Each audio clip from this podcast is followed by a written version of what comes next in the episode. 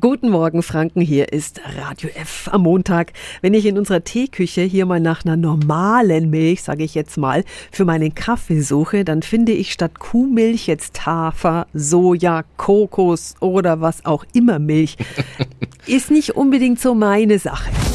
Radio F. Jetzt Tipps für ganz Franken. Hier ist unser Wiki Peter. Ja, vor allem Hafermilch soll ja gesünder sein als herkömmliche Milch. Ob das stimmt, das fragen wir Hanni Friedrich von Ökotest. Guten Morgen. Einen schönen guten Morgen. Also wie gesund ist Hafermilch wirklich? Sie ist gesund, zumindest wenn man sich für die Variante ohne Zuckerzusatz entscheidet. Auf der einen Seite liefert Hafermilch mehr ungesättigte Fettsäuren und mehr Ballaststoffe als Kuhmilch. Auf der anderen Seite fehlt es dem Trink aber an Eiweißen, an Kalzium und Vitaminen.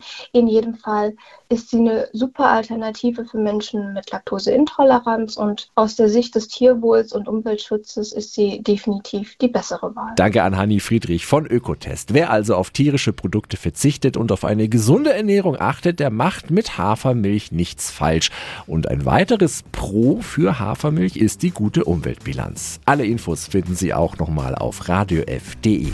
Tipps für ganz Franken von unserem Wiki Peter. Wiki Peter. Täglich neu in Guten Morgen Franken um 10 nach 9. Radio